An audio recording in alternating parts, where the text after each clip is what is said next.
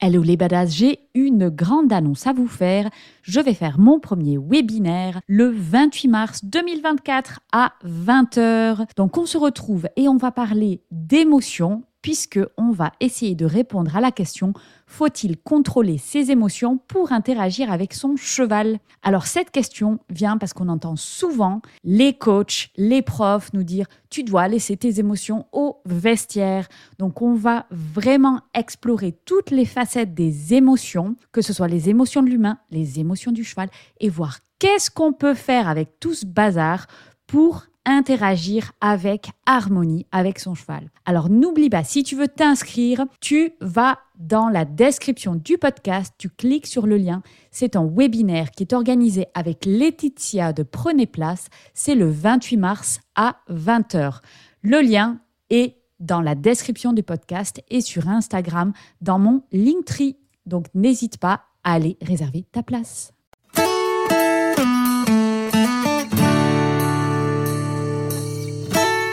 Bienvenue sur Vie ta meilleure vie, le podcast catalyseur de ton passage à l'action pour créer ta meilleure vie. Je suis Fanny Butler et je t'invite à découvrir dans ce podcast le parcours de différentes personnes qui vivent leur best life. Tu trouveras également dans les épisodes solo des conseils actionnables tout de suite pour améliorer tous les aspects de ta vie. Si tu te sens coincé, que t'as pas beaucoup d'énergie, que t'es aligné et que tu ne kiffes pas ta vie, ce podcast est fait pour toi. Tu vas trouver inspiration et outils concrets pour créer ta version de ta meilleure vie. Rendez-vous tous les lundis 8h et si tu aimes le podcast, n'oublie pas de donner une note de 5 étoiles sur ta plateforme d'écoute et un petit commentaire. Cela permet de transmettre le message. Bonne écoute. Dans cet épisode, on va parler du temps. Et surtout, ce sera très utile pour toutes les personnes qui n'ont pas le temps.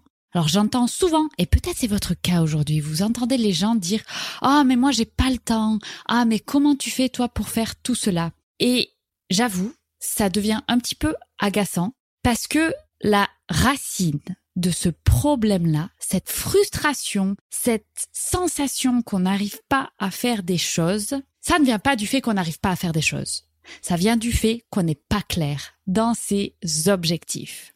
Alors je vais expliquer dans cet épisode pourquoi on a cette frustration et qu'est-ce que cela implique et comment, évidemment, on peut faire pour se défaire de ce sentiment-là.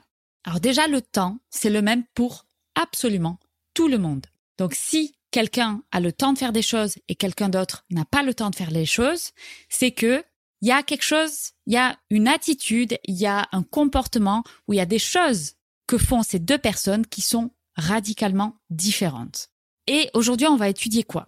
Alors, on ne va pas parler aujourd'hui de tous les petits hacks, de tous les petits tips, de tous les petits trucs qu'on peut faire pour être plus focus, pour être plus efficace, pour s'organiser mieux. Ça, il y a d'autres épisodes de podcast qui vont en parler.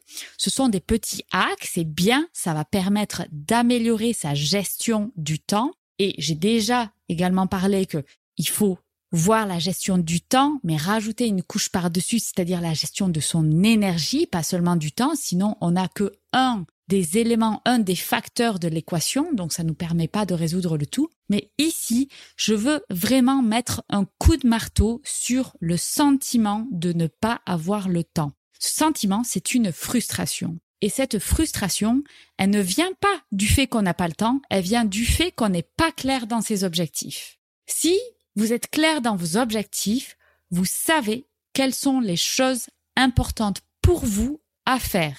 Et ça, ça va être des objectifs clairs à différents niveaux, à court terme, moyen terme, long terme, sachant que tout ce qui est moyen terme, long terme, ça va plus avoir tendance à évoluer. Mais si on se dit dans les prochains six mois, ma priorité, ça va être ces trois choses-là, eh bien, le reste, si on n'a pas le temps de le faire, c'est pas grave parce que ce n'est pas la priorité. Donc en fait, si on les fait pas, et je vais prendre un exemple personnel, en ce moment 2023, mes objectifs, mes priorités, c'était numéro un, passer du temps avec ma fille. Numéro deux, bosser sur la diffusion du podcast, pas la production. Et numéro trois, tester et faire plein de formations pour développer le podcast, mais aussi développer mes offres, que ce soit en coaching ou sur d'autres sujets qui me tiennent à cœur. C'est ça, mes objectifs 2023. Dedans, il n'y a pas forcément d'objectifs sportifs pour cette année. Il n'y a pas d'objectif de performance financière.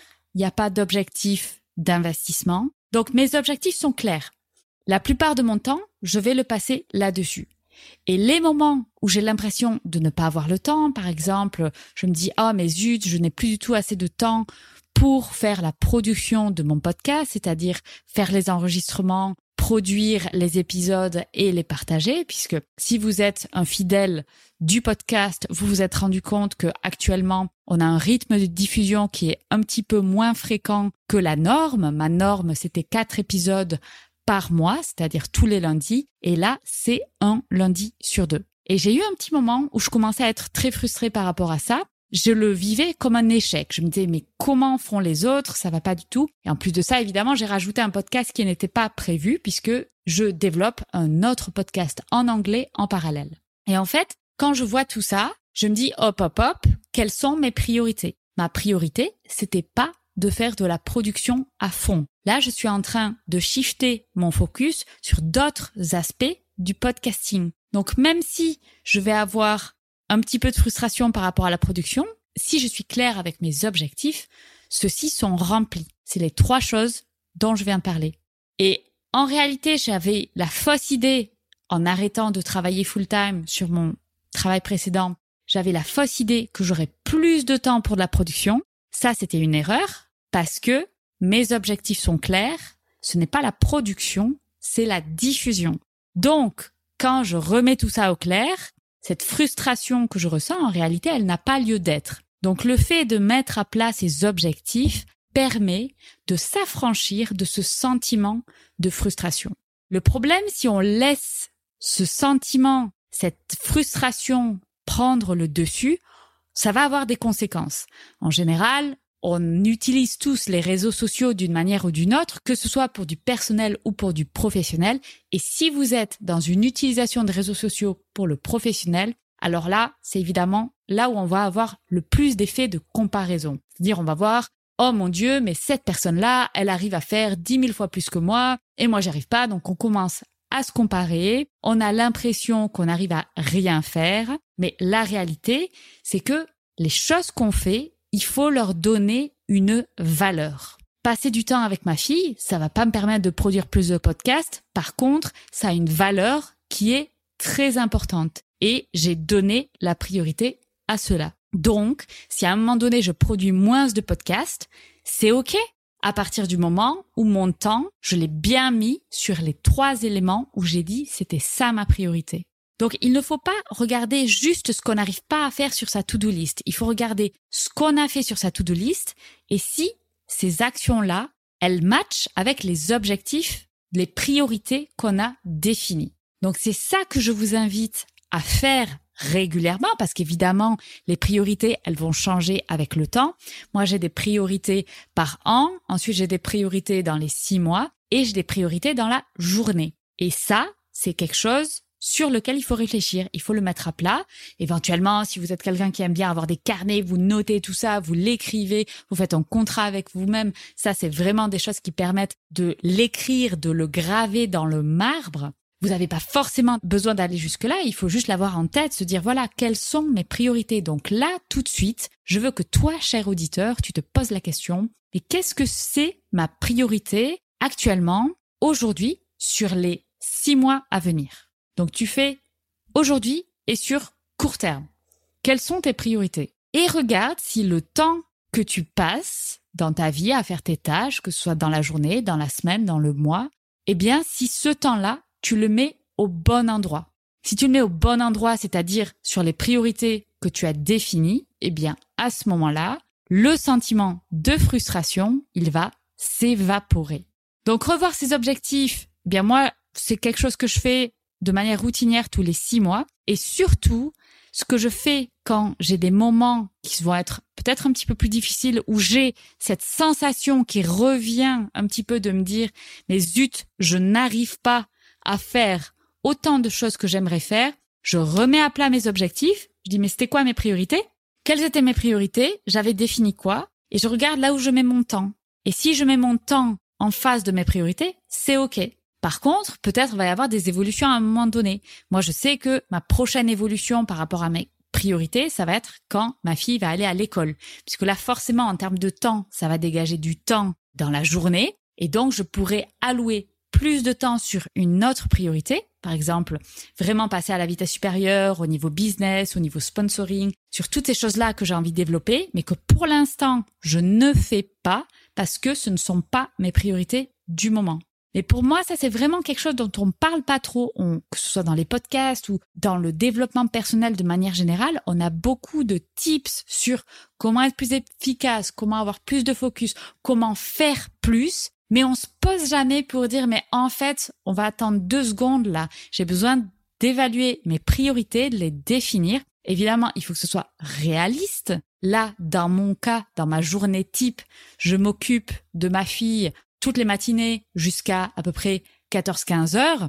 Donc, je vais avoir 4-5 heures de travail par jour. Il faut que mes priorités fonctionnent avec le volume horaire que j'alloue à chaque activité. Sinon, évidemment, on va droit dans le mur. Si je me dis, ben, mes priorités, c'est 15 trucs, forcément, ça va pas marcher. Donc, il faut être réaliste par rapport à ça. Donc, jouez avec ça, testez ça et regardez si vos priorités, elles sont claires. Si elles ne le sont pas, définissez-les et si le temps que vous passez à faire vos tâches, elles rentrent, elles sont bien en fonction de vos priorités.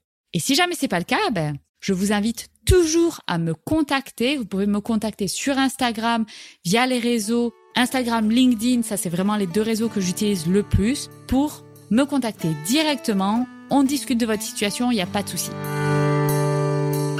J'espère que le podcast vous a plu. Si c'est le cas, n'hésitez pas à noter 5 étoiles et commenter le podcast sur votre plateforme d'écoute. Si vous souhaitez aller plus loin, je vous propose des formations et du coaching pour vous permettre de créer votre meilleure vie. Contactez-moi pour plus d'informations.